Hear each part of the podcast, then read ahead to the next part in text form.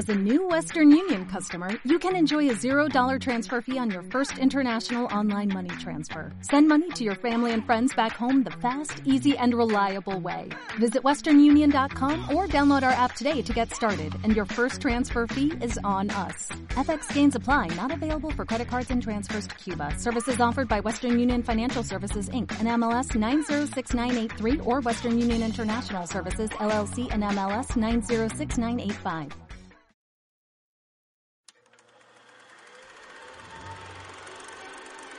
Aquí comienza Peligro Cine.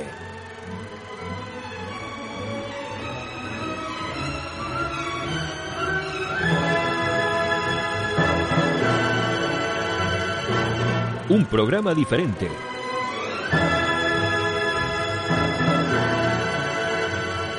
Dirige y presenta Raúl Enrique Navarro.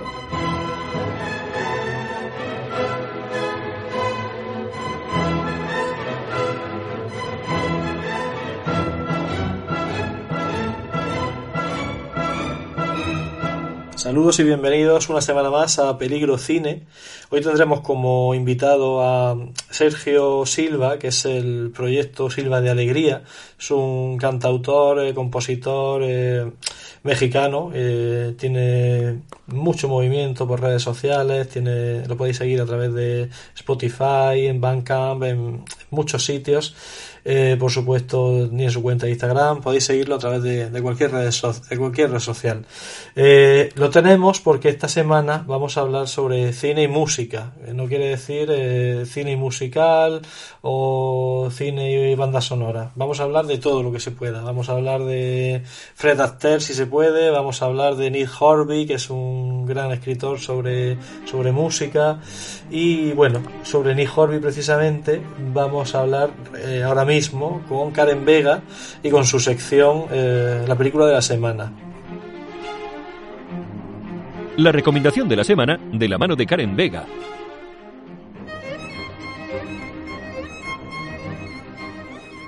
Karen Vega, ¿qué película te ha tocado ver esta semana? Hola Raúl, hola a todos. Pues la película de esta semana fue la película High Fidelity o Alta Fidelidad.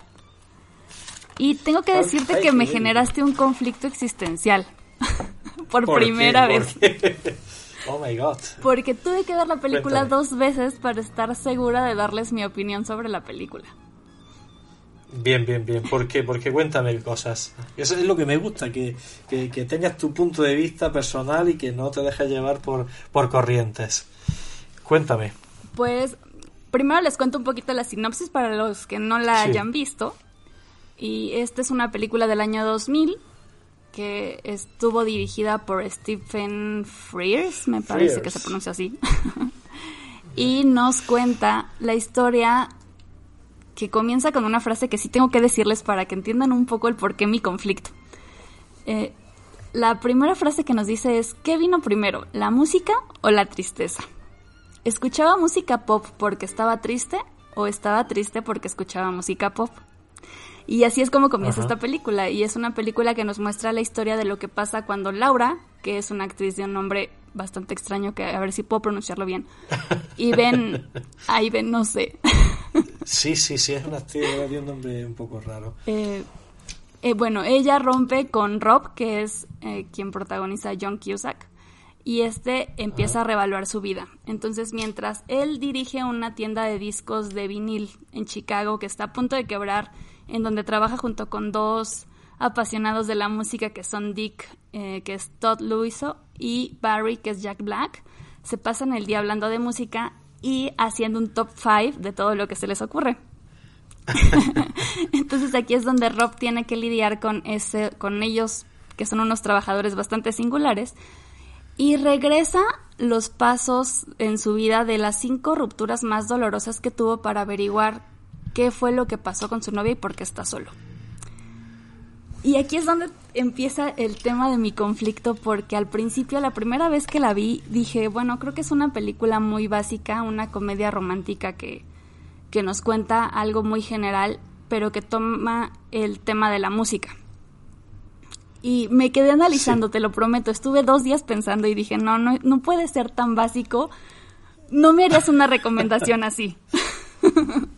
Ajá, ¿Y qué pasa? ¿Y qué, qué, pasó después la segunda vez que lo viste? Y ya cuando la volví a ver, me, me puse a pensar que lo que te cuenta realmente es una historia de un hombre que ha vivido como se lo han enseñado.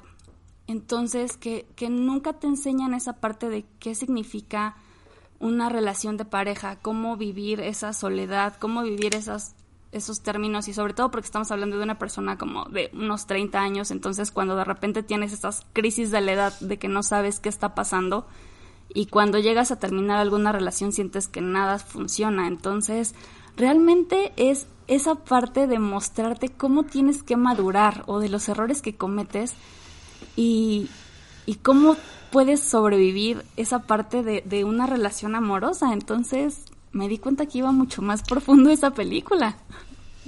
A ver, esta película, claro, tiene esa dualidad, porque tú dices, vale, es una película sencilla en apariencia, y luego es verdad que es una película que trasciende, pero todo lo que digamos, es trascendente, eh, tiene que ver con el guion de esta película. Es el guion de un escritor británico que se llama Annie Horby, que se ha hecho muchas novelas de sobre, o ensayos eh, sobre música. Eh, de hecho, hace poco llevaron a cine otra suya que era Juliet Desnuda. Pero bueno, Horby es, es un acierto esta película para mí, porque primero es una película que retrata muy bien el mundo de los músicos, no de, de la gente musical, ¿no? sino del mundo de los músicos, de, la, de, cómo se vive incluso una película generacional, ¿no? sobre los años 80, 90. Eh, tiene que ver con esa camaradería de esa época, de que todavía no estábamos con los móviles en la mano todo el día y había, pues teníamos que relacionarnos entre nosotros. Y, por ejemplo, tú te quedas con la frase del principio, pero yo me quedo con, con otra frase que se dice al principio, pero un poco más adelante. Y es cuando empieza a contar los cinco amores de su vida. Él dice, nos encantaban las chicas, pero no sabíamos qué hacer con ellas. Y esa es una frase tan real para, para, para mí, por ejemplo eh, cuando yo me vi de adolescente, decía, sí, sí, me, gustan las chicas, pero no sé cómo, cómo tratar este asunto.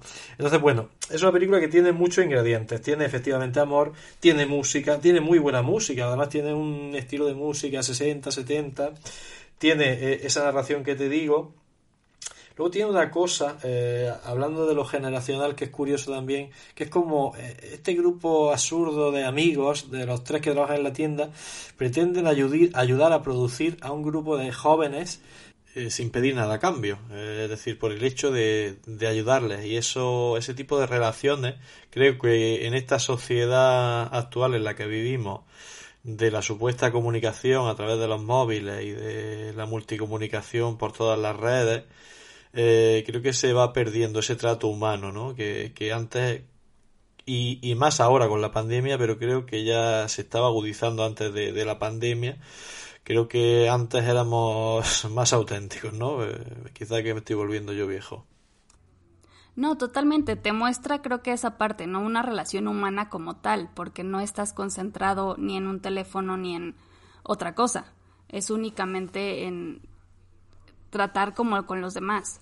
Bueno, eh, hablar también del director de esta película, Stephen Frears, que es un director también interesante, aunque no sé, a veces es algo irregular, pero bueno, él hizo The Queen, eh, Los Timadores, con John Cusack precisamente, hizo Héroe por accidente, eh, hizo también Las Amistades Peligrosas, película bastante relevante de los años 90, y bueno, recientemente ha hecho esta bendita locura que fue Florence Foster Jenkins, que es esta película de, de Hugh Grant y Meryl Streep, que es un, es un disparate cómico estupendo.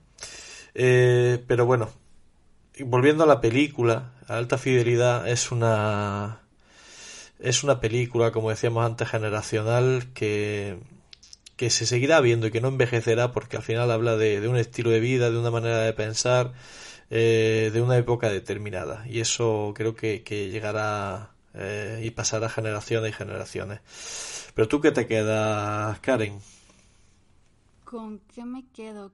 Con que creo que puede mostrarte que una, de, una separación de una pareja es una de las cosas más difíciles de afrontar que tienes que ir aprendiendo conforme va avanzando la vida porque no te puedes quedar con la idea que tenías de tu primer novio o tu primera novia y que la música siempre te va a acompañar en tu vida de una forma o de otra, que se vuelve como significativo en ciertos momentos.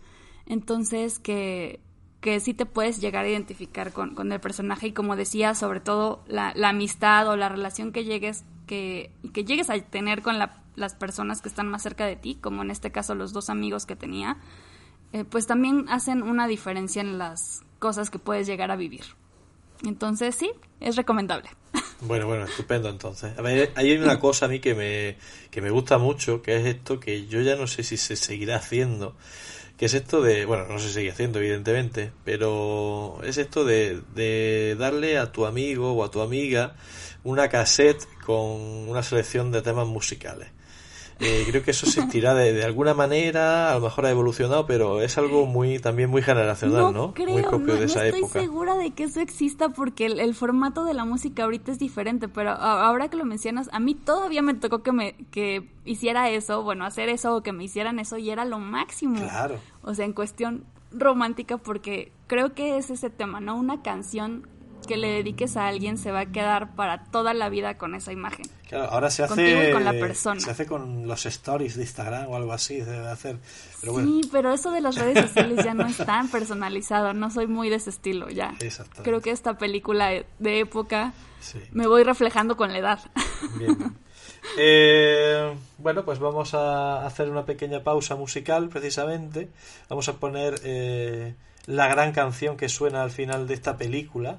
Eh, no diremos cuál es para no desvelar el final, porque además el final para mí es eh, tan cómico como mágico como sorprendente. Esa, esa escena sí. en el club eh, es muy, muy divertida la película. pondremos esta canción y daremos paso a la sección de actualidad, que una semana más no sé de qué nos va a venir a hablar Memo Rocha, pero bueno, ahora me enteraré.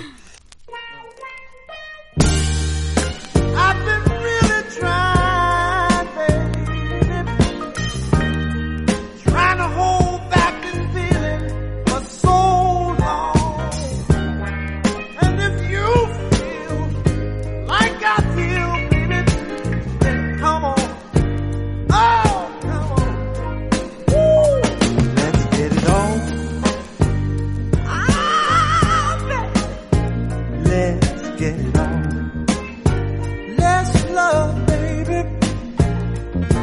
get it on. Sugar, let's get it on. Ooh, we're all sensitive people with so much to give. Understand me, sugar. Since we got to be here, let's live. I love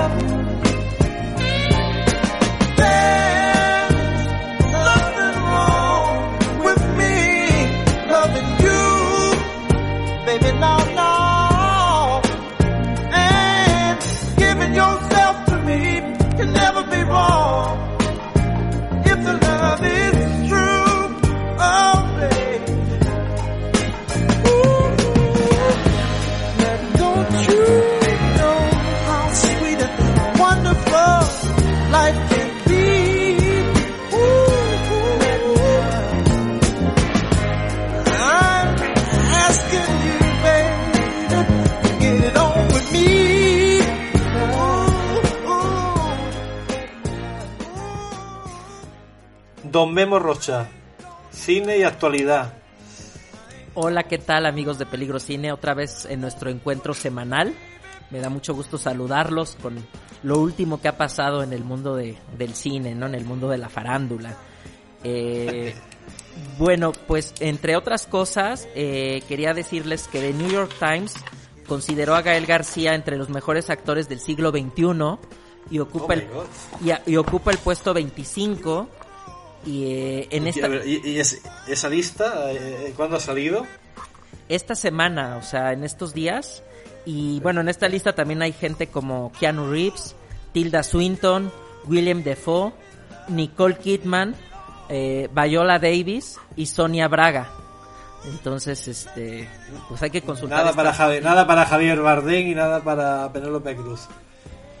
Mm, híjole, no estoy muy seguro, pero mm, mejor hay que consultarla. Vale, vale. y, la consultaremos. Y, bueno, en otras de las de las notas, este, pues tristes, murió Daría Nicolodi, quien fue esposa de Darío Argento y madre de la actriz Asia Argento. Murió de 70 años, que parece que fue víctima de cáncer. Ella era rostro del Yalio italiano. Bueno, acá al rato que llegue Luis nos dirá cómo se pronuncia adecuadamente. O bueno, tú Raúl, si gustas. Y Argento. No, el género. Eh, que es con... Ah, no, te, he escuchado, estaba apuntando cosas, ahora te diré. Ah, vale, vale. Y bueno, y ella era la guionista de, de Suspiria, de Darío Argento. Eh, se conocieron en una película que se llamaba Rojo Obscuro y luego trabajaron juntos en la película Inferno que es parte de la trilogía de Suspiria, eh, es la segunda película de esa trilogía. Bueno. Y luego en, notas escandalosas hay un par. Eh, Glenn Close considera que Wilnet Patrow no debió haber ganado el Oscar en 1999. Que todo esto fue producto de la publicidad y de estas campañas, ¿no? Pues que hacen eso, es, eso es una. Eh, eso está muy equivocado. ¿Eso quién lo ha dicho? Glenn Close. Glenn Close dice que... Porque estaba nominada ella. Que debió de haber ganado Fernanda Montenegro por esa película que fue Estación Central, por esa bella película oh entrañable. Oh es cierto, que sepas que, que, la vi hace poco, casualmente la estuve buscando porque yo la vi en su momento. Es que fíjate, en mi época de estudiante para sacerdote vi las dos películas, Estación Central de Brasil y Shakespeare in Love me parece muy buena Estación Central de Brasil, pero a mí Spirit Love es que cada X años la vuelvo a ver, porque yo soy una, un amante del teatro y me parece una película que además cambia el, el concepto de, de, biopic, de lo que se hacía antes. Antes cuando hacías la película de, de un autor o de un actor o de la vida o la biografía de, una persona, siempre intentaba mm, abarcar toda su vida, ¿no? O por lo, menos, por, lo general querías abarcar toda su vida, como el reciente eh, de Chaplin, ¿no? Que hizo Robert Downey Jr., que querían tocar desde que era joven hasta que... O sea, desde que era niño hasta que murió. Y lo que hizo... Eh, Shepherd in Love fue centrarse solamente en la obra, en la concepción de la obra eh, Romeo y Julieta, lo cual para mí fue un acierto. Además, es que está llena de matices, llena de matices esa película es una para mí es una obra maestra y siempre la defenderé y a todo el mundo que me hable sobre las mejores películas de teatro diré que es Shakespeare in Love.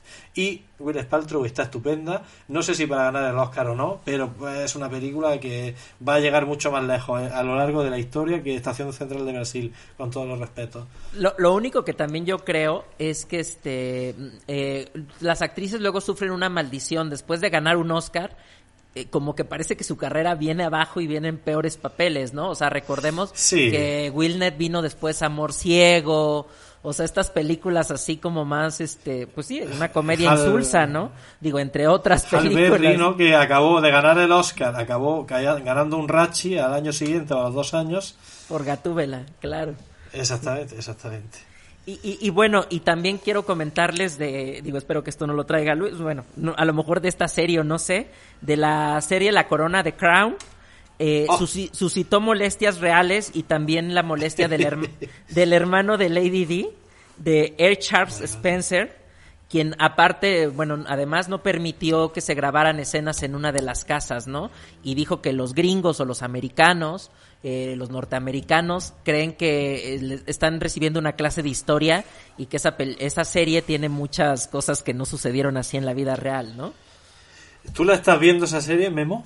La verdad es que no, le quiero echar un ojo porque la verdad sí me interesa todo ese ese cotilleo, ese chisme de, de la familia. Yo vi la primera, la primera temporada, es que claro, es que la vida de la reina es tan larga que la primera temporada transcurre como en los años 50, si no me equivoco, y claro, ya en la cuarta temporada están como en los años 80, 90, que está ya Diana de Gales, que por cierto la hace estupendamente Elizabeth de Vicky, y bueno, es, es, es una es como aquí en España que tenemos Cuéntame cómo pasó, que te va contando la historia de un país a lo largo de sus décadas. Eh, bueno, creo que es un reflejo interesante. Seguramente no sea eh, históricamente la mejor serie británica, pero bueno, es una recreación muy digna, con mucho dinero invertido y, por lo menos eh, te entretiene.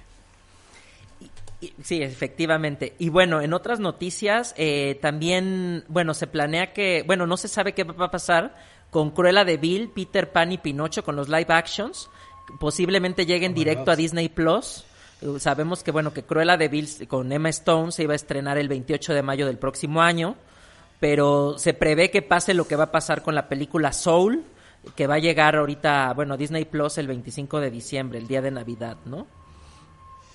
Eh, ¿No hizo Roberto Benini una película de live action de Pinocho realmente hace poco? Sí hizo una, pero pero Sí. creo que bueno, o sea, Disney va a hacer su propia versión, ¿no? Claro o que sea, que Es quieren que yo vi el tráiler y vi que era un poco cutre, ¿no? El Pinocho que habían hecho. Entonces dije, ¿cómo no ha hecho Disney una película? Y efectivamente, ahora que me lo estás diciendo, pues entiendo que Disney se desvinculó seguramente de ese proyecto y ha hecho su propia versión.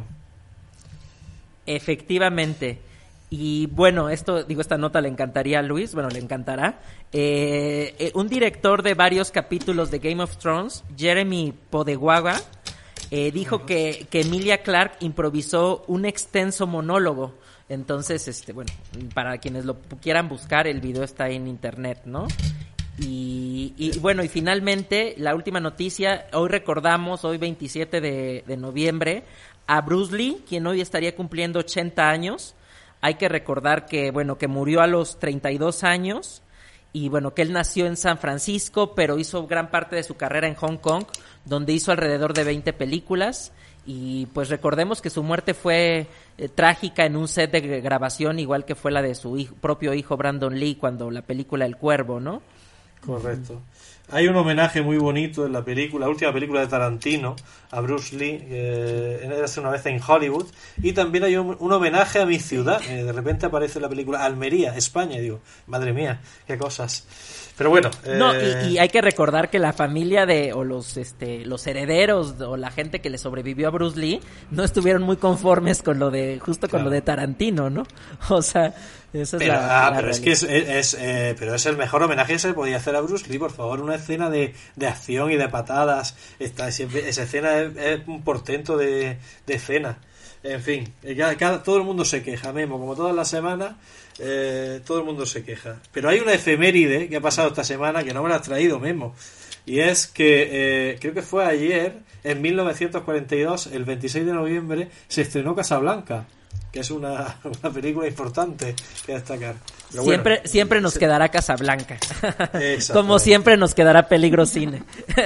Bien, bien, bien, bien, bien. Memo, echo de menos tus poesías. ¿Qué está pasando con tu vena poeta, tu vena poética? Pues sí he escrito algunas cuestiones, digo, ya prometo traerles algo. Eh, por ejemplo, si eh, la se- la próxima semana les, La les próxima prometo semana. traerles algo. Perfecto, perfecto. Bueno, pues vamos a concluir la, la- la sección de actualidad, que me ha gustado mucho, Memo. eh, y vamos a dar paso a la sección de las series, que en este caso, pues buscábamos una serie musical, pero hemos pensado que es mejor hablar de una serie que está ahora mismo siendo la serie más vista de Netflix y nos la trae Luis Portilla.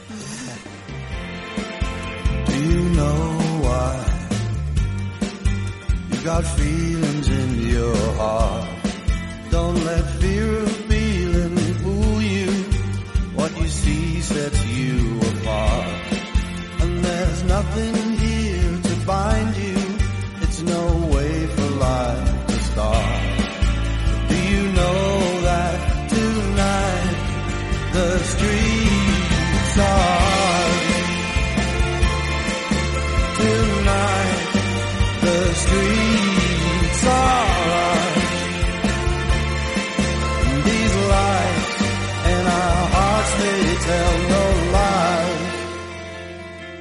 Don Luis Portilla, ¿cuál es la serie ahora mismo que está en el top 1 de Netflix? Hola, hola, hola a todos. Eh, estamos otra vez de vuelta. Eh, supuestamente teníamos que buscar una serie que sea que cumpla las, las, las características serie musical, pero no encontramos. no encontramos una serie que tenga demasiada, que tenga tanta sustancia como Más, para poder más ser- allá de Glee o de High School Musical. Sí, o la reina del flow, o la reina del flow, no encontré otra, entonces dije, ¿por qué mejor no, pues, este, aprovechando la que mainstream esta, esta serie, Este, no, que ve, que concordamos, ¿no? Porque justo la estaba viendo y hacemos este la, la, la sintaxis de la Regina de Riescaki se llama acá en Italia. La reina del tablero, Sí, pero aquí, aquí se llama gambito de dama en España. Gambito y, de en, Dama y es- en Latinoamérica también. Ah, sí. Gambito Sí, de Dama es un buen nombre. Yo pensé que este este que España que siempre es muy popular por ponerle nombres particulares a las películas o Sí. series iba a, iba a salir como una cosa nueva pero Gambito de Dama es un buen nombre que Gambito de Pero Dama es curioso, es es un- curioso que etimológicamente gambito viene de gambetto, ¿no? Eh, que en italiano es zancadilla Sí. eh, o algo así. Y, y, y no han es que no sé, a lo mejor el movimiento no, no existe en italiano ese movimiento, no se llama el movimiento así, no sé. No tengo ni idea de cómo será el aj- el ajedrez en, en italiano. Sí, viene de la- claro, Gambito de Dama viene de una viene de la de una de una de una jugada, ¿no? Para abrir para abrir la partida de ajedrez. Ve, esta serie que que se ha Ten vuelto la- mucho cuidado con el, con el spoiler que puedas hacer, Luis, ¿eh? Te lo Ah, digo, ok, porque Nos pueden echar a los perros, como decimos aquí en España. Pero, pero esta se- la han visto ustedes, ya. Hemos la visto. Si no Sí. recuerdo mal. Karen, ¿la viste? Sí. Raúl, ¿tú la has visto, la serie? He visto solamente el primer capítulo. Pero prometo, prometo verla, prometo verla. Ha coincidido porque empecé a verla y eh, preferí ver otras cosas. Pero sí me gustó el primer capítulo y tengo intención de seguir viéndola. Pero no ha coincidido. Ha coincidido que, que no, no, no ha podido ser, ya está. Pero me gusta mucho la actriz, Anya Taylor Joy. Me gusta mucho la factura de la serie. Y lo que decía la semana pasada, esta chica va camino de ser eh, eh, primera figura de, de Hollywood. Sí, yo no la he visto. Yo la puedo comparar a, la, in- a los inicios o la, a la potencia que tenía Saoirse Ronan. O sea, este, se apodera de la cámara, se apodera de la o sea, sus ojos se apoderan de la cámara, sus expresiones. Beth Davis. Sí. Sí, sí.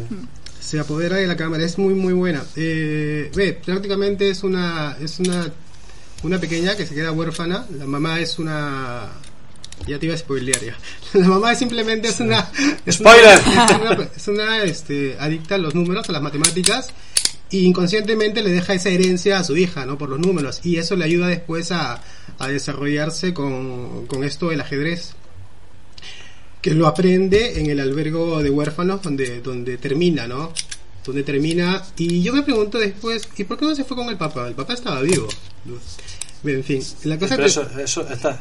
A ver los spoilers, Luis, que eso no. Vamos, No, no, vamos eso es un spoiler desde comienzo. O sea, es, no, no es un spoiler, es una consecuencia del, del fato, ¿no? Porque dije, ¿por qué no se fue con el papá? Si el papá está. Ve, Yo. Hay, algo hay ahí que no se ha contado. claro, eh, eh, resulta que va, va, te- termina en este albergue y conoce al, al conserje, inicia a- inicia los, sus primeros pasos con el ajedrez y eso sumado a la inconsciente, según yo, herencia de su madre de, las matemáticas, comienza, ah, y había unas pequeñas pastillas, comienza a evolucionar en esto del ajedrez. Ah, digamos que limpio, limpio no era todo, ¿no? Tenía una pequeña ayuda. Tenía una pequeña ayuda. Bien. Debo decir que la serie, o sea, eh, viendo la fotografía, la música, eh, el vestuario, todas las cosas, es una serie este, muy, muy buena. Y no ha tenido, no ha sido tan publicitada, una cosa así. O sea, prácticamente la, hemos publici- la publicidad la hemos hecho nosotros. O sea, ha sido la publicidad más potente. Ima- Imagina que aquí en Italia ha hecho que se rale- el Netflix se cuelgue dos veces. Porque todos la veían al momento. He tenido que resetear dos veces la tele porque. Este, y averiguando ha sido no solamente una cuestión mía, ha sido una cuestión acá en, en- en Lombardía. Eh, Pero- es una pero la actriz. No, te- pues, podría decirte un, Todo. Tendríamos que hablar con Dime, spoiler dime. para decirte tantas cosas. No, no, eh, no, la- no, no, vis- de ninguna manera. que- visto que Yo te digo que el éxito de esta serie Sí. radica en que en el póster eh, sale esta mujer con esos ojos y todo el mundo dice, ¿esto qué es? Entonces lo ven y entonces la serie es atractiva. Por eso es tan importante muchas veces que los carteles estén bien hechos y que por eso se buscan actores con unos determinados rasgos. Ella eh, tiene esa mirada que ya tenía Beth Davis en los años 30, 40 y que la ponían siempre en los carteles porque sabían que eh, rápidamente captaba la atención. No, sí es verdad. Y pues claro, porque tú dices, es una serie que va, este, la sustancia de la serie va con, va, este, concentrada en el ajedrez. Mm, no es que me, no es que me, que sea tan, tan, tan llamativo, pero es verdad que ella en el póster sí te llama la atención. Porque la última vez que vi un tablero de ajedrez en cine fue, o en una serie, no, cine fue esto, fue en el séptimo sel- sello, Oh my god, oh my god, es Ingmar Bergman. En el séptimo sello sí, que, que juega por, su- por su vida. Y Sí, sí, sí. de ahí es otra cosa, otra serie, no. Pero la serie desde un comienzo te mete el ajedrez. O sea, todo bueno, es Luis, cuadricu- pero ¿qué tal lo- los X-Men? Eh, eh, bueno, es que ahí Sí. juegan ajedrez Magneto Ah. y el profesor Charles. Sí, ¿no? como, O sea, como muñequito de. Sí. O incluso claro. en Harry Potter. exacto. La pri- en la primera, claro, sí tienes. Uno de sus no, es sí. un novio, es una de las parejas de ella, de, de Elizabeth Harmon, que así se llama en la serie, la, la protagonista. Tiene una pequeña, un pequeño flir con, con el primo de, de Harry Potter. no me acuerdo del autor, pero tiene una este tiene una tiene una tiene una pequeña amistad digamos ¿no? un poco un pequeño más que amistad más que la amistad Bueno, yo pregunto, eh, ¿os ha gustado la serie eh, Karen Memo? ¿Qué valoración de sobre 10 le pondrías, Karen? Ay, yo creo que. Ay, no sé. Em, 8.5 8.5. probablemente. Memo, Ay, Karen, Sí. me da mucha risa de que así con exa- exactitud del punto 5. Yo le pondría. Yo, Números es lo mío, ¿qué te digo, yo le Memo? pondría. Sí, bueno, iba a decir como un 992. O sea, sí, Oh, me, 9-2, me eh. parece una gran serie. O sea, que tiene. no un todos los- 9-1 ni 9-3. Claro, exacto, con exactitud también. ¿Y tú, Luis, qué, qué nota le pondrías? yo creo que le pondría yo le pondría un ocho y medio no sí un ocho un ocho y medio un ocho y medio sí es una muy buena serie Pero, bueno, es y- conclusiva creo no No lo sé, ¿eh? Aquí- Ah, yo, sí. no, no digáis nada del final, que si es abierto, nada, obviarlo. Es que aquí hay que pasar de puntillas por estas cosas. Eh, ¿Qué es lo que más os llama la atención de esta serie, Memo, por ejemplo? Pues, este, digo, por ejemplo, yo, yo no sé jugar ajedrez, no juego ajedrez. Entonces, por ejemplo, creo que el guion sí está construido redondamente y creo que hay aspectos de producción que, que como ya lo dijo también Luis, eh, son a destacar, ¿no? Como el vestuario, la dirección de arte, el diseño de producción, ¿no? Entonces, pues eso creo que sería lo, lo más rescatable, ¿no? ¿Y tú qué destacas, Karen, por encima de todo? que a pesar de que es una, una serie en donde está siendo la protagonista una mujer, creo que no se le da ese enfoque feminista como en ciertos aspectos de que lleva más el peso el hecho de que tenga que ser mujer que otra cosa. Bien, correcto. Entonces, sobre todo por, ah, por ser una de época y los lugares que muestra, el vestuario, como dicen, entonces creo que está súper bien construida para enfocarse en algo más que solamente en la mujer, ¿no? Que a veces eso Sí, es lo además que eh, te en llega hacer Netflix que- que, parece te que, pierdas que en- en, solamente hay películas de, de mujeres que tienen que defender la mujer. Pero bueno, y, y tú, Luis, eh, ¿qué es lo que más destacas de, de la serie? Yo destaco la cómo han desarrollado el personaje. Cómo han desarrollado el personaje y, y ve. Y estuvo muy bien que sea una serie eh, no- y no una película como eh, creo que hace como mm, hace como, como 20, 15 años creo. 10 o 15 años, no recuerdo bien, creo que Headlayer iba a hacer ese proyecto en una película. God, por favor. Iba a ser con Ellen Page, creo, de, de protagonista. Pero bueno. Ellen Page. Pero, eh, Estaría igual Ellen Page hace 15 años que ahora, realmente. Sí, creo que es. Ella, ella, hay una actriz que tiene el mismo rostro. Sí, No, tiene- envejece, por lo que... Tiene el cuadro de Dorian Gray ahí en su. Sí, sí, sí, sí, sí. tiene el cuadro Bueno, de yo Dorian Gray en su eh, cerrando, antes de que hagamos spoiler y todo esto, cerrando con esta serie, voy a hablar de otra serie que sí que nos va a meter un poco, o vamos a volver al camino de la música. Y es que resulta que eh, Karen ha estado hablando de la película Alta Fidelidad. Fíjate que curioso que en esa película la cantante que sale, que es una cantante afroamericana, se llama Lisa Bonet. Realmente Lisa Bonet fue la mujer de Lenny Kravitz y tuvo una hija que se llama Zoe, Zoe Kravitz, que es, la, es una actriz, modelo, que es la, por ejemplo salía en Big Little Lies. Eh, y ahora han hecho una serie que es Alta Fidelidad con Zoe Kravitz haciendo de protagonista. O sea que es una serie que hay que ver. De hecho yo ya he chequeado que aquí en España está en Rakuten y voy a hacer por verla. O Incluso creo que me voy a suscribir a Rakuten solamente de prueba para ver la serie qué tal está. Eh, ¿Tú sabías esto, Karen, de la serie de Alta Fidelidad? Sí, justo estuve investigando un poquito y sabía que la serie la hicieron justo en la versión femenina de lo que había sido, pero me parece que eh, no la han no le han puesto un buen número y, y no es como muy reconocida. Incluso creo que ya la cancelaron. Sí, la han cancelado. Pero habrá La han que verla cancelado para, seguramente para por, la, por la que está cayendo, porque se han cancelado un montón de proyectos, de series, pero no, no te creas que le han puesto mala nota. Yo lo estaba mirando por la crítica y no, no está tan mal criticada. Creo que eh, hay muchos que la adoran y otros que la critican, pero bueno, yo le voy a dar una oportunidad para verla que, que creo que es interesante. Yo me gustaría, ah, ya que estamos hablando de, de cine y música y de cine, no decir musicals, que me, que me habléis vosotros de cuáles son la- las bandas sonoras más importantes en vuestra vida o cuál es la primera banda sonora que se os viene a la cabeza. Eh, por ejemplo, Memo. Pues la, la de Vértigo que hizo Bernard, bueno, es que más bien pienso eso es más un score, ¿no? Pero, por ejemplo, eh, películas como, bueno, si fuera de las de Wes Anderson, películas como, ay, ahorita tenía una, ah, por ejemplo, Begin Again, este, o por ejemplo, obviamente el soundtrack, bueno, es un musical, ¿no? Across the Universe, que son puras canciones de los Beatles, o sea, Claro. pues serían las Eh. Eh, me gusta, me gusta, pero yo me he acordado esta tarde, por ejemplo, de la banda sonora que hizo Vangelis, ¿no? Por ejemplo, para eh, Blade Runner hizo la banda sonora, o para Carros de Fuego también hizo la...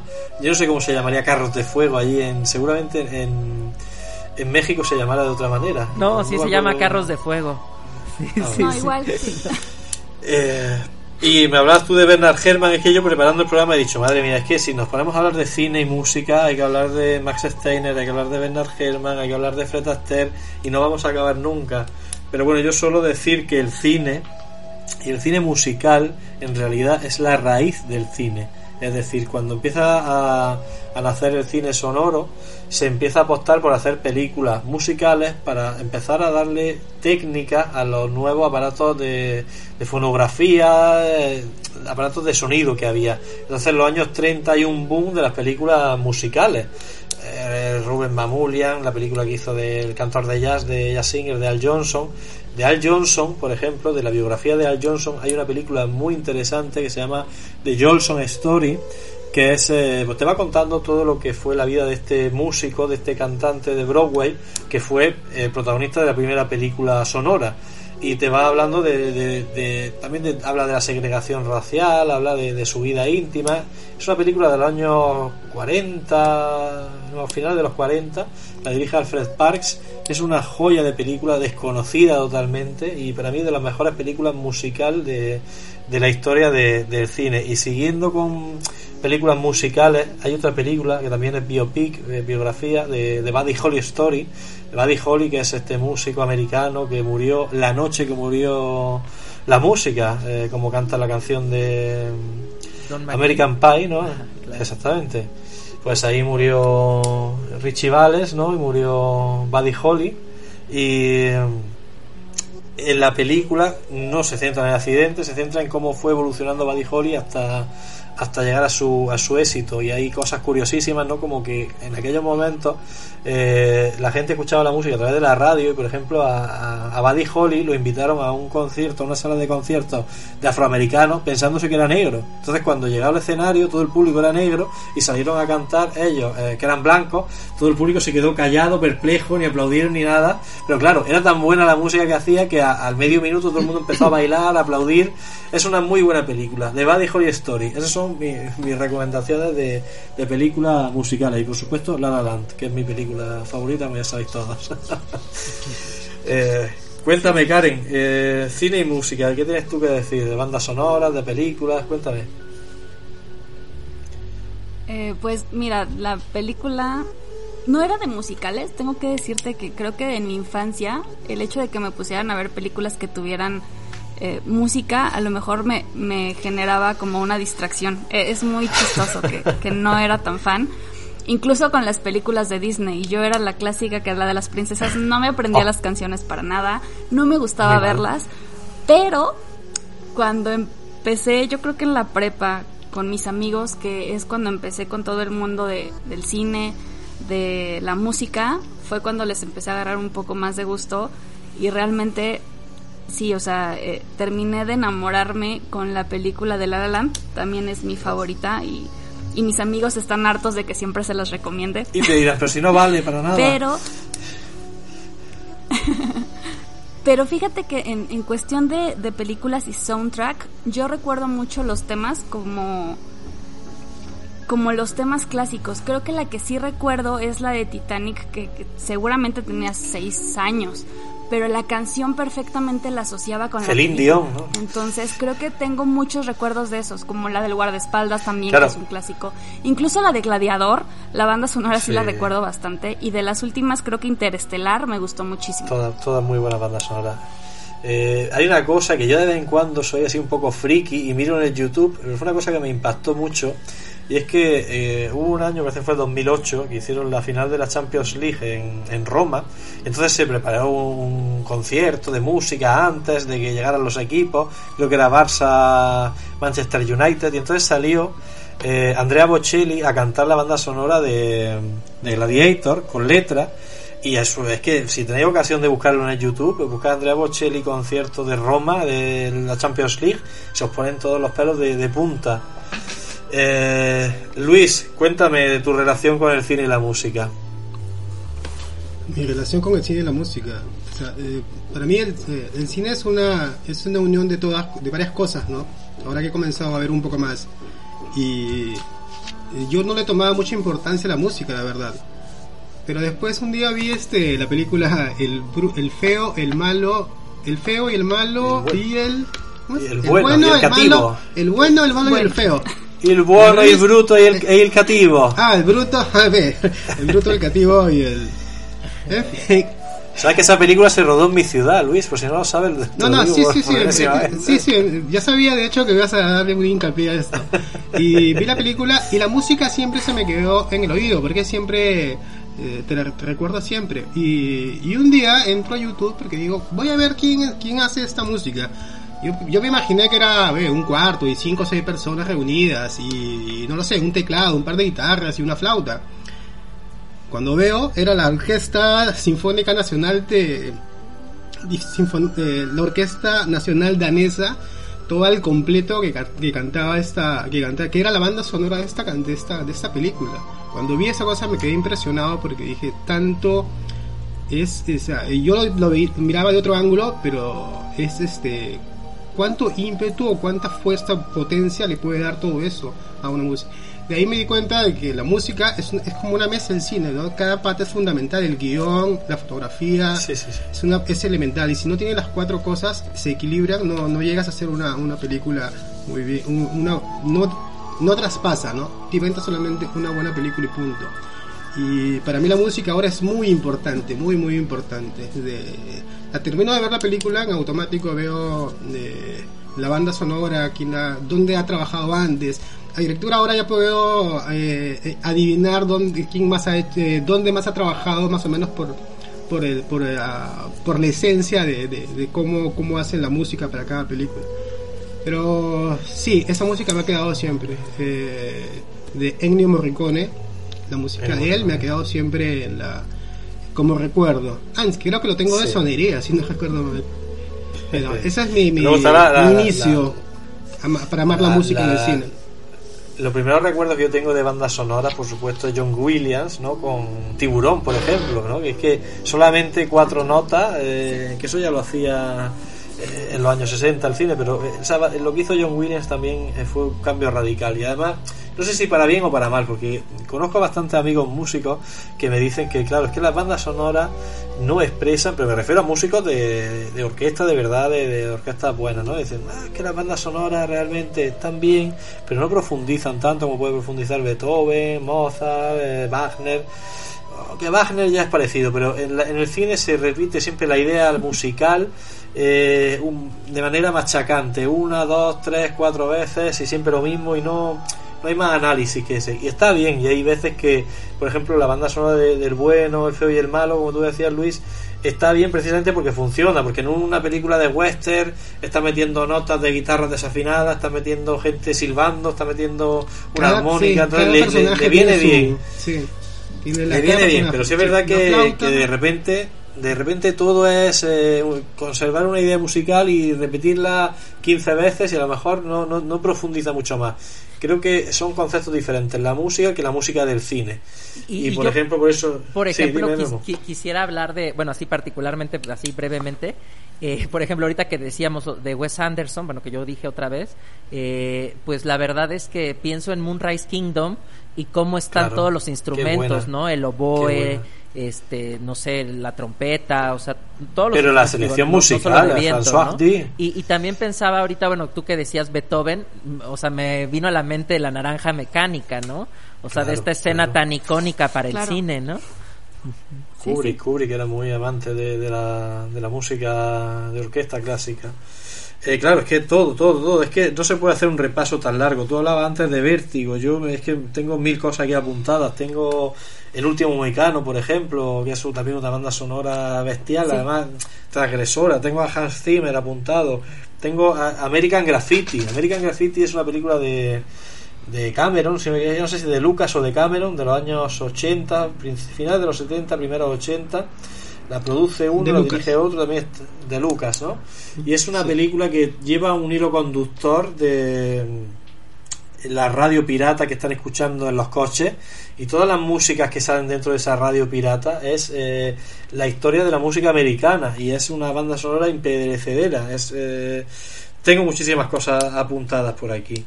Eh, no se me ocurren más porque no quiero apabullar, ¿no? A- Pero sí, de- decir Fred, Fred Astaire y decir eh, Ginger Rogers, por ejemplo, que hablábamos antes de- del cine musical y que realmente son los que trasladan el, o, o le dan de nuevo el auge en los años 30 cuando ya se estaba apagando la mecha de claro que decíamos decía yo antes que el cine musical eh, fue lo que distribuyó y se ve con cierta nostalgia que en aquellos momentos todo era cine y todo el mundo iba al cine como un acto social y no había no había mayor acto que ir a ver una película por ejemplo musical. Pero cuando habían saturado tanto eh, el género como ahora con los superhéroes por poner un ejemplo eh, cuando había saturado tanto el género y de repente llegaron Fred Astaire y Ginger Rogers empezaron a hacer películas y otra vez todo el mundo se enganchó al cine musical y luego Rita Hayworth por supuesto con, con Fred Astaire también y por supuesto Jim Kelly, Vincente Minnelli, que lo amo como, como director de cine. Eh, en definitiva, muchas cosas que se me ocurren hablar. Eh, Memo, cuéntame, ¿cuál es tu mm, canción favorita, por ejemplo, de, de la historia de, del cine? Pues este, bueno, ahorita que hablaste justamente de Vincent Minnelli, pienso, bueno, que su hija es Liza, bueno, y yo creo que es hija de. Vincent y de Judy Garland. ¿no? Sí, sí, bueno, sí. a Sí, mí- sí, sí, a-. A, mí, a mí el Mago de Oz desde niño fue una cosa así que me que me cautivó, que me cambió la vida, o sea, sí una cosa bárbara. Entonces, Somewhere Over the Rainbow, que ven que de hecho en, en Meet Joe Black eh, sale una versión al final, cuando acaba la película, ¿no? Sí. No, no la versión, no, no la canción Somewhere Over the Rainbow, pero no la canción esta que cantan eh, los personajes del Mago de Oz, esta que dice Because, because, because, because, because. esa es otra, esa es otra, querido eso es un temazo también, ¿eh? Sí, sí, sí. The Wizard of Y. Oz, ¿no?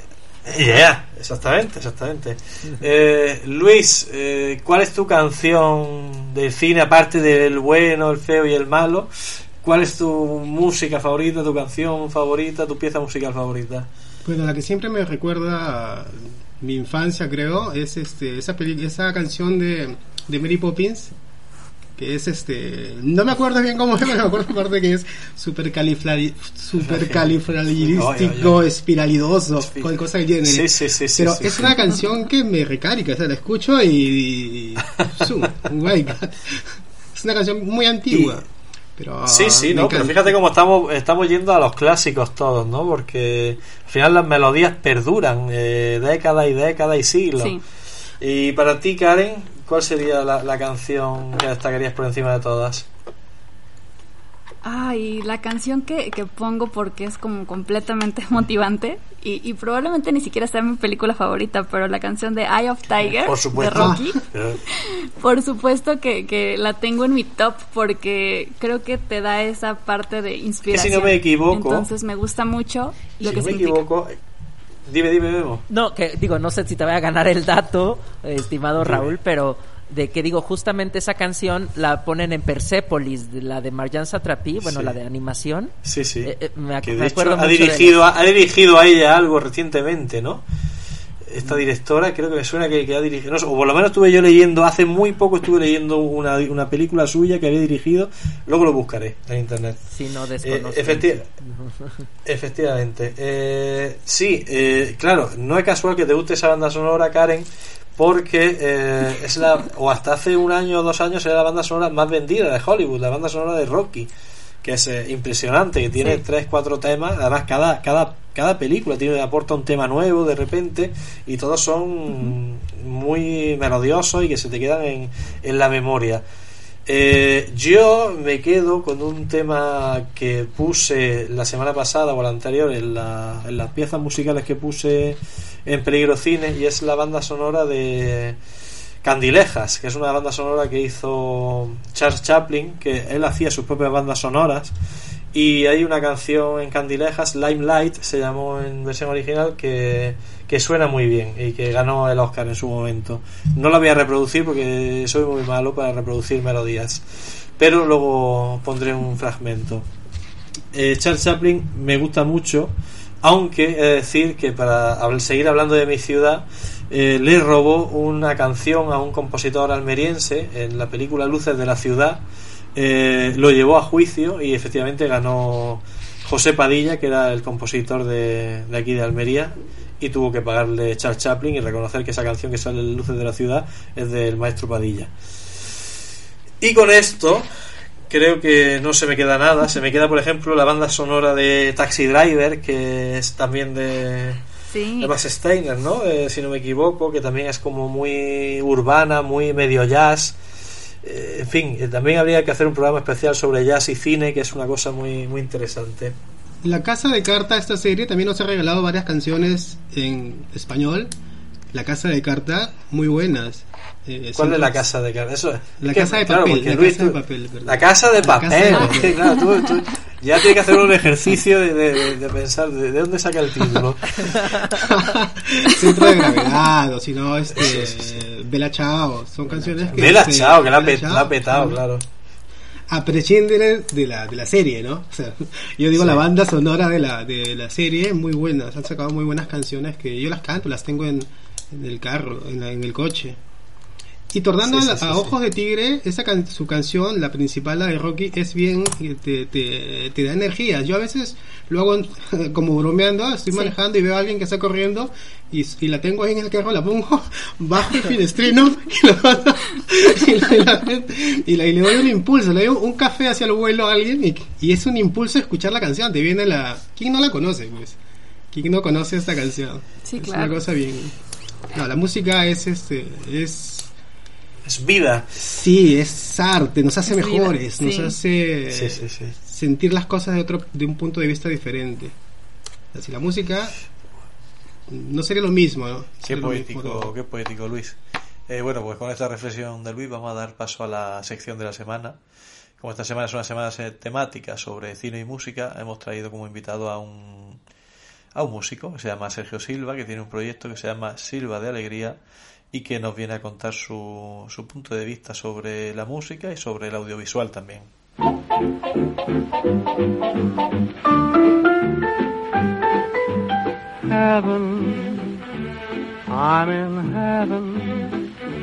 And my heart so that I can hardly speak. And I seem to find the happiness I seek when we're out together dancing cheek to cheek. Heaven, I'm in heaven and the cares that hung around me through the week seem to vanish like a gambler's lucky streak when we're out together dancing cheek to cheek. Oh, I love to climb a mountain and to reach the highest peak. But it doesn't thrill me half as much as dancing cheek to cheek. Oh, I love to go out fishing in a river or a creek. But I don't enjoy it half as much as dancing cheek to cheek. Dance with me, I want my arm about you. the charm about you will carry me through to heaven. Pues ya estamos de vuelta en Peligro Cine y nos acompaña, como hemos ido diciendo a lo largo de, de todo el programa, el proyecto musical eh, Silva de Alegría, que no es otra persona que Sergio Silva, que ya está con nosotros y, y- y quiero saludarle y darle la- las gracias por estar con nosotros. Bueno, Sergio, Hola, ¿cómo están todos? Muchas gracias, mucho gusto a todos. Hola, hola Sergio. Hola, bienvenido. Bienvenido al Gracias. programa. La... Eh, bueno, Sergio, tú sabes cómo va la dinámica de- del programa y que cuando tenemos un programa temático eh, nos gusta traer a alguien eh, o traer invitado a una persona que nos pueda hablar con respecto a- a- al tipo de cine de- del que estamos hablando. Hoy es un poco cine y música, aunque hemos tocado también cosas que no son de la música puramente, pero bueno, la temática es cine y música, que no cine musical, aunque se podría englobar dentro de, de lo mismo. Y te hemos traído a ti porque efectivamente eres un músico de México que tiene un bagaje detrás de ya unos cuantos años y quiero en primer lugar preguntarte por, por tu experiencia, ¿no? Por, este proyecto que se llama Silva de Alegría. Cuéntanos un poco. Eh, claro, bueno, yo llevo ya 15 años eh, haciendo música con distintos proyectos. Eh, primero con otro grupo que se llamaba Furland y ya desde hace varios años con este proyecto eh, solista que se llama Silva de Alegría. Y a la par también he estado produciendo eh, grupos independientes y haciendo música también para, eh, para comerciales, para eh, algunos cortometrajes, eh, series también y otro tipo de medios audiovisuales y también tocando en vivo, también estuve tocando tres años con Julieta Venegas, así que bueno, estos 15 años pues ha sido de, eh, de, de- de mucha creación musical. ¿Qué, qué disfrutas más tú, Sergio? ¿Tocando en directo o componiendo en tu casa? Yo, yo la verdad siempre me consideré más músico de estudio, o sea, a mí me encanta eh, trabajar en la computadora y todas las posibilidades que te da estas herramientas digitales de hoy en día. Pero la verdad es que ahorita con la pandemia se extraña muchísimo Claro. eh, los shows en directo y poder estar rodeado de, más personas y de más músicos creando al mismo tiempo con, con- contigo en el escenario. ¿Quién iba a pensar, no? Esto, además que es que nos afecta a todos los ámbitos culturales. Yo creo que el sector más afectado realmente es la cultura. Bien que cualquier otro sector económico, por supuesto, está tocado igual que, que la cultura, pero la cultura, eh, el show, el, el vivo, el directo, eso está totalmente perdido. Ya no solo en música, en teatro. Yo tengo mucha Sí, relación claro, con el porque teatro de- de mi depende ciudad. mucho realmente de, juntar a la gente, ¿no? Claro, claro, claro. ¿Y, y, y cómo vives tú eso? A- Aparte de que me digas con, con extrañeza, es decir, ¿has hecho algún concierto ahora recientemente? ¿Cómo, ¿Cómo es eso de vivir un concierto o un show ahora mismo? Pues sí, realmente ha sido todo en, de- en línea de manera virtual. Eh, ya hice creo que tres más o menos ahorita en lo que va desde marzo a- hasta, ahora. Eh, y es una experiencia muy rara porque terminas una canción y es un momento muy frío, ¿no? Es como que, bueno, confío en que les esté gustando, pero no hay aplauso, no hay una reacción. Exacto, no hay, no hay un feedback inmediato de la gente. Bueno, te sigo eh, preguntando, porque me has hablado de tu proyecto anterior Furlan y ahora estás con el proyecto Silva de Alegría. Eh, tú eres cantautor, eres compositor, ¿por qué, ¿por qué te dedicas a esto, Sergio? Eh, pues empezó como de manera muy natural por mi, digamos, mi amor por la música y por eh, mis grupos favoritos, canciones que me llamaban mucho la atención. Empecé tocando la guitarra y sacando esas canciones así de como de oído, buscando en internet ahí cómo, cómo tocarlas. Y poco a poco me fui eh, inclinando como por hacer mis propias canciones, ¿no? O sea, como que se me acabó el repertorio y dije, bueno, creo que yo también tengo algunas ideas que me gustaría compartir y que me gustaría eh, crear yo con, con mis instrumentos. Y así fue, fue como se, se fue dando poco a poco eh, el proceso creativo, ¿no? El, el hacer yo mis propias canciones y el descubrir yo cómo grabarlas y cómo producirlas yo, yo, yo mismo en, en la computadora. Y poco a poco fui aprendiendo más técnicas y más formas de, de llegar a los resultados que, que yo quería tener en base a, las, a mis influencias y mis inspiraciones. Eh, ¿A ti te sientes satisfecho con el, con lo que estás haciendo, Sergio, en tu día a día? Es decir, eh, tú eres un músico, me imagino que empezaste con una idea de cómo llevar a cabo tus proyectos musicales. Eh, a día de hoy, 15 años después de haber empezado este camino, esta jungla muchas veces, ¿tú te sientes satisfecho de lo que estás haciendo? Sí, la, la verdad es que eh, pues em- empezó como un sueño, ¿no? De, de, de poder hacer yo algo parecido a mis discos favoritos, ¿no? De Pink Floyd, de los Beatles, de eh, los Beach Boys, Brian Wilson. Y realmente cuando voy escuchando yo el material que con el que empecé desde 2005 y el trabajo que he estado yo haciendo durante todos estos años, la verdad es que mi, mi motivación ha sido hacer mi propia música favorita, ¿no? Y creo que en ese sentido eh, sí, sí, sí estoy muy satisfecho de que puedo, de que sigo escuchando esta música de todos estos años y la sigo disfrutando como si fuera nueva, ¿no? Eh, entonces, en ese sentido creo que es mi, mi meta que era yo hacer mi propia música favorita, creo que esto sí lo, lo he podido cumplir con el paso de los años. Perfecto. Yo ahora ya, eh, dejando un poco atrás el tema musical, eh, evidentemente esto es un programa que habla de cine, aunque habla de, de todo, en realidad, de, de música, de literatura. Me gustaría preguntarte por esa parte eh, cinematográfica. ¿Cuál es tu, tu punto de vista sobre el arte cinematográfico? Cuéntame un poco, Sergio. Pues para mí el, el cine fue importantísimo en, en mi, en la, mm, como en mi descubrimiento musical, ¿no? El descubrimiento de, de mis gustos musicales y de la estética que, que busco yo en mi música, ¿no? O sea, la, verdad es que gracias al, al cine descubrí música que era difícil eh, acceder acá en México, por ejemplo, ¿no? Música que no eh, salía en los canales principales eh, como MTV, como las radio, estaciones de radio de rock. Entonces, eh, para mí siento que el, el cine es como una, una eh, expresión donde se engloba todo de manera muy eh, perfecta, ¿no? El, la, la música, el sonido, una, una historia, los diálogos, la actuación, la estética, ¿no? La, la imagen, eh, los colores. Para mí, eh, la, la música en sí misma es, es un arte muy, muy visual por las imágenes que te proyecta. Entonces el cine para mí es como una conjunción perfecta entre narrativa, historia y imagen y música. Era lo que era antes la ópera, ¿no? Que decían, es eh, el arte total, ¿no? Música, movimiento, escena. Eh, ¿Cuál sería, por ejemplo, dime algunas películas que, que te vengan a la cabeza, que te gusten, Sergio? Eh, pues hace, hace poco estaba recordando una que se llama Oh hermano, ¿dónde estás? de los hermanos Cohen, que fue de las primeras películas como que me definió musicalmente, ¿no? Como este sonido folk, como muy campirano, guitarras acústicas, banjo, voces. Eh, fue una película que me marcó mucho en ese sentido. Este también eh, no sé, las películas de, de Wes Anderson también hace poco platicaba con Memo de como de eso, el, soundtrack de las películas de, Wes Anderson me, me gusta mucho cómo, eh, cómo ma- maneja lo- los colores, ¿no? Del, de, de, de la película con, con la misma música.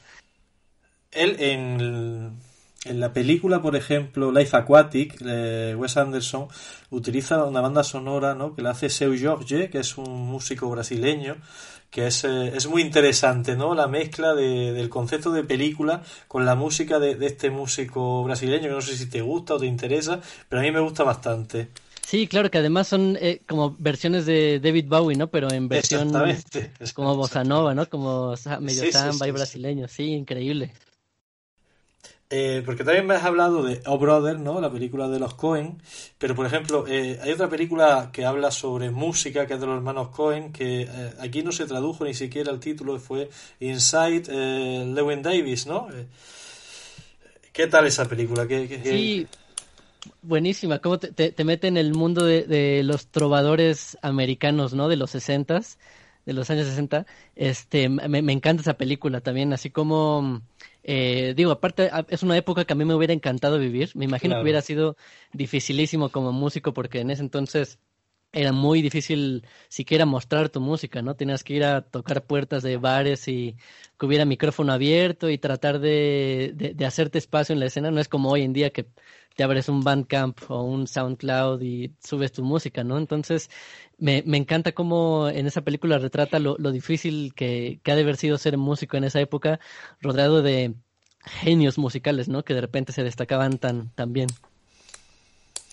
Hay un documental que aprovecho para recomendarlo en Peligro Cine, que yo seguramente lo haya recomendado bastantes veces, y para mí es el mejor documental de la historia del cine, eh, que se llama Searching for Superman, que es un documental, eh, pues si, si, me hacéis el favor, eh, si los que no hayáis visto ese documental, no busquéis nada, no busquéis información, sencillamente verlo, porque cualquier información que busquéis os va a desvelar una serie de datos que no interesan nada saber. Eh, ese documental es una de las mejores películas que yo he visto en mi vida.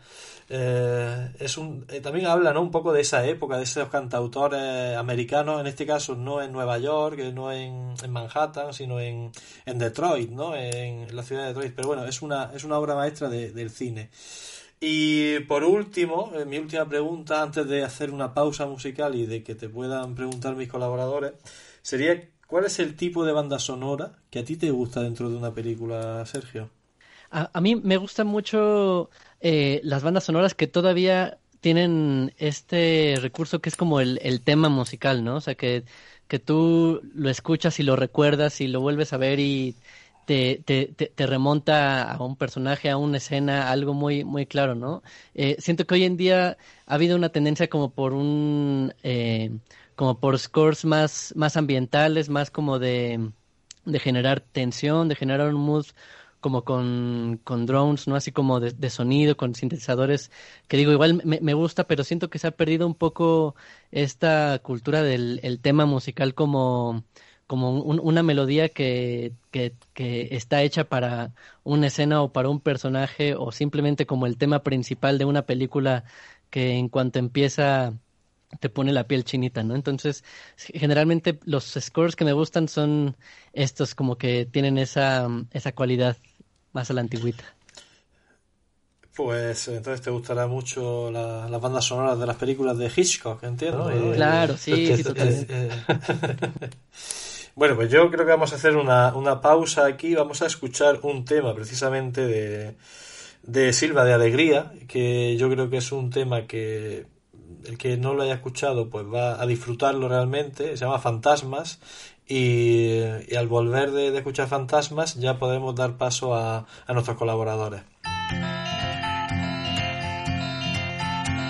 Cuando nos besamos sobre el riel, paramos todo el tiempo alrededor.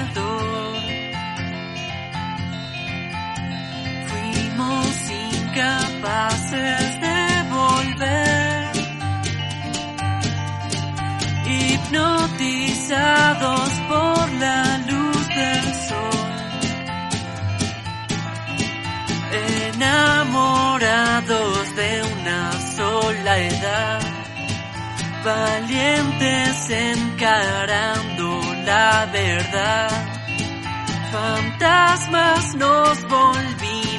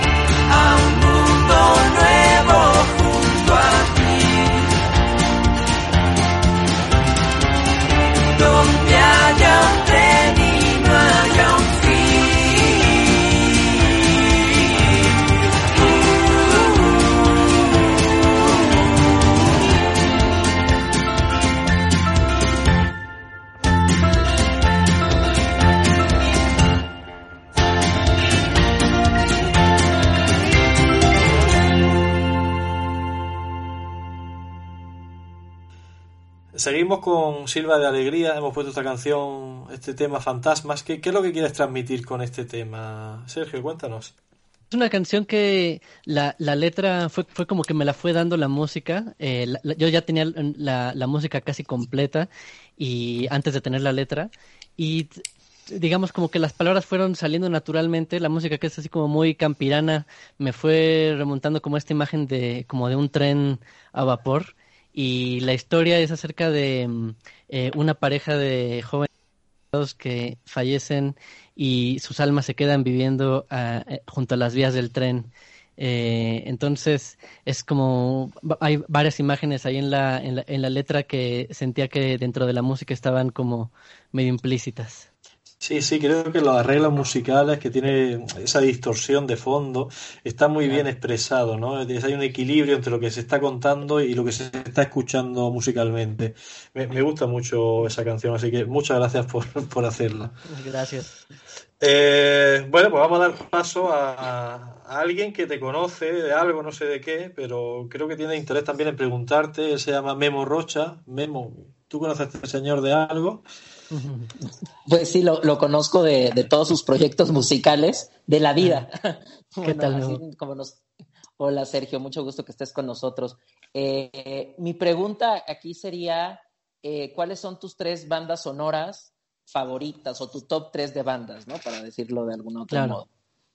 Pues va, va variando mucho, pero ahorita los tres, las tres que me vienen a la, a la mente, una es eh, la de Eterno Resplandor de una mente sin recuerdos, de Gondrita. Buenísima. Este, Buenísima. Sí, ese, el, el score es de John Bryan y es, es de mis Yeah. scores favoritos. Este, otro sería eh, probablemente el, justo el que mencionaron hace rato, el de Life Aquatic. Un poco también, en parte por Seu Jorge, pero también ese, ese score tiene, ese soundtrack tiene dos, como 12 discos, ¿no? Uno que es todas las canciones de Seu Jorge, estas versiones de David Bowie, y el, el otro que es como, más como score, que me- encanta porque te, te remonta directamente como al agua y es, es como un como un, con un sonido muy muy submarino, ¿no? Así de sintes como Sí. que suenan como a pececitos. Y el tercero, yo creo que es muy puede ser como muy muy cliché una película así que eh, justo hace poco ni la quería mencionar porque es como que bueno, la que todo el mundo o la que al menos acá en México es como muy recurrente dentro de los cinéfilos, pero es Amélie que el soundtrack es de Oh. Jan Tiersen y es como, para mí es como, o sea, ese disco solito, el, oír la, la, la pura música de, de, de, de esa película es, se disfruta muchísimo, o sea, yo puedo escucharlo Claro, es completo que es, que es una fábula, es que es una, Sí. es una, es una banda sonora hecha, hecha fábula, ¿no? Como la película Claro. en sí, es, es un portento de banda sonora. Claro, y, realmente, o sea, tú lo escuchas y puedes cantar todas las melodías, o sea, puedes, o sea, te lo puedes aprender de principio a fin y es como e, e, esto que mencionaba, como de los temas musicales, ¿no? Como que sí, realmente tienen esas melodías eh, súper memorables. Entonces, creo que esas tres serían las los tres scores que ahorita más disfruto.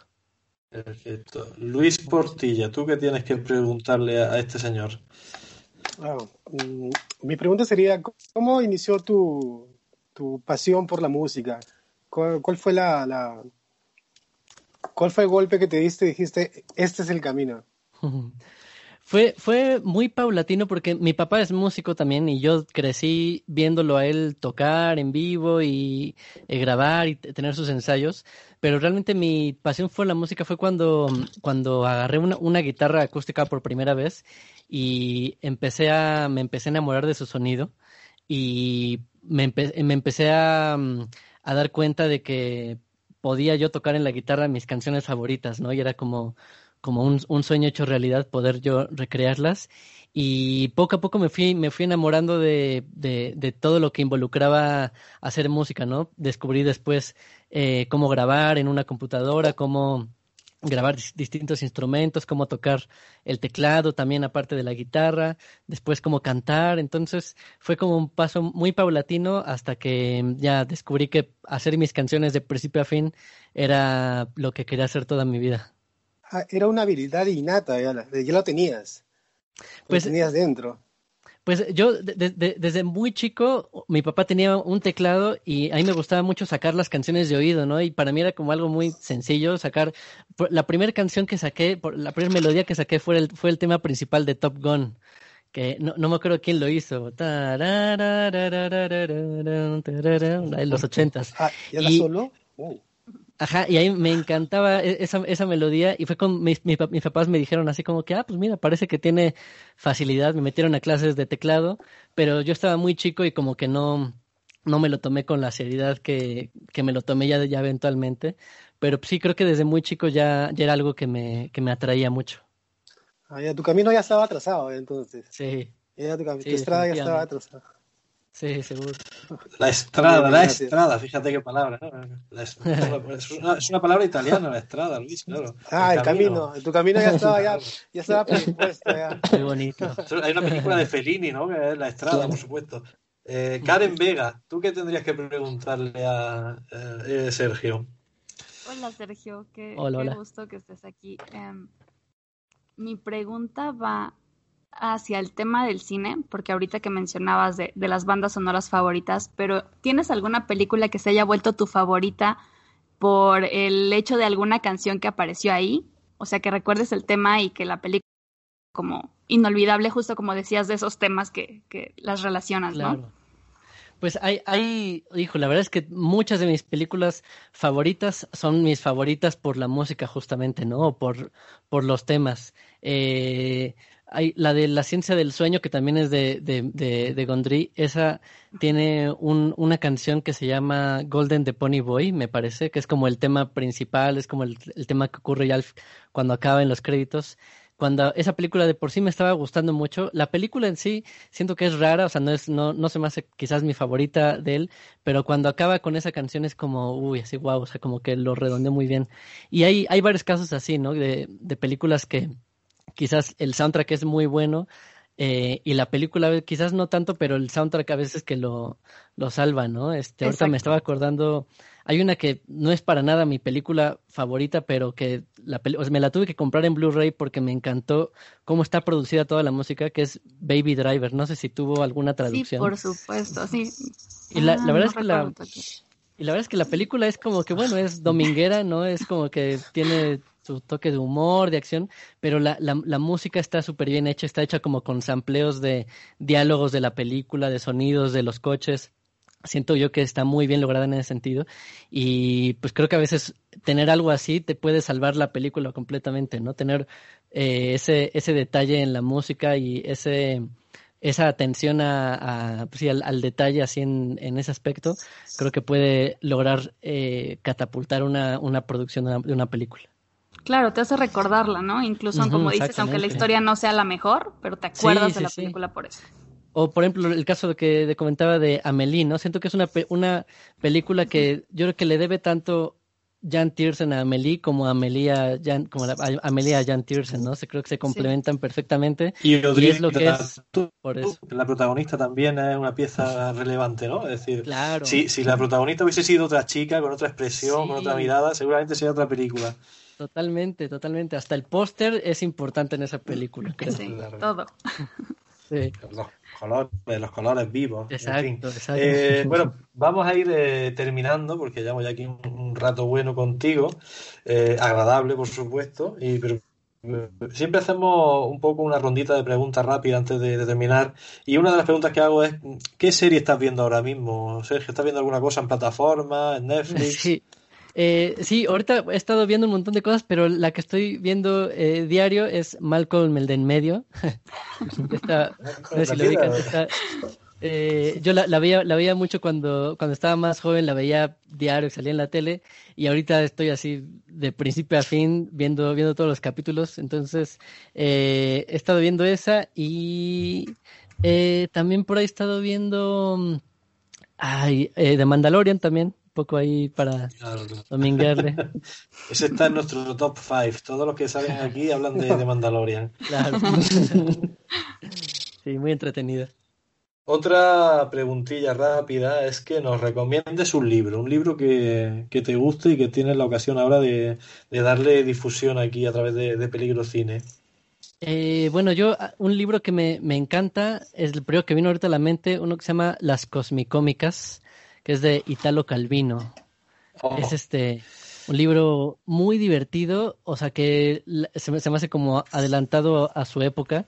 Siento, o sea, es el libro como de ciencia ficción, de humor, de son cu- cuentitos cortos súper súper súper bonitos, súper este con imágenes muy eh, no sé, muy coloridas, in- increíbles la verdad. Entonces creo que ese sería el, el libro que recomendaría en este momento. Y por último, eh, yo estoy haciendo la pregunta de cuál es la película de tu vida, pero en tu caso voy a cambiarla por cuál es la canción de tu vida. Y creo que entiendes cuál es, cuál es el concepto de, de la canción de tu vida. Es una, una canción que te haya acompañado y que te haya hecho pensar, madurar, eh, en fin. Eh, uy, es, un- es- es una pregunta muy difícil, difícil, pero la primera que viene a la mente, porque siento que es una, una canción que me, me, de- me define de cierta forma, eh, creo que es Mr. Blue Sky de Electric Light Orchestra, eh, porque es una canción que me, me enamoré desde la primera vez que la escuché y me encanta que tiene una vibra muy alegre, muy positiva, que creo que ha definido mucho de, de lo que soy yo como, como artista, ¿no? Desde mi nombre artístico que es Silva de Alegría. Entonces creo que Mr. Blue Sky sería una, la canción que escogería yo para, para definirme. Pues perfecto, yo creo que ya estamos terminando. Si se te queda alguna cosa, eh, Sergio, que decir o que transmitir al mundo, esta es tu, tu oportunidad. Te escuchan eh, millones y millones de personas. Muchas gracias por, gracias por el espacio, por la difusión. Este, pues síganme en mis redes sociales, estoy en todos lados como arroba Silva de Alegría. Eh, pues sigan viendo cine, sigan escuchando mucha música y pues aquí estamos a la orden. Muchísimas gracias y estamos en contacto, Sergio. Si deseas contactar con nosotros, hazlo a través de Instagram, Facebook o peligrocine.gmail.com.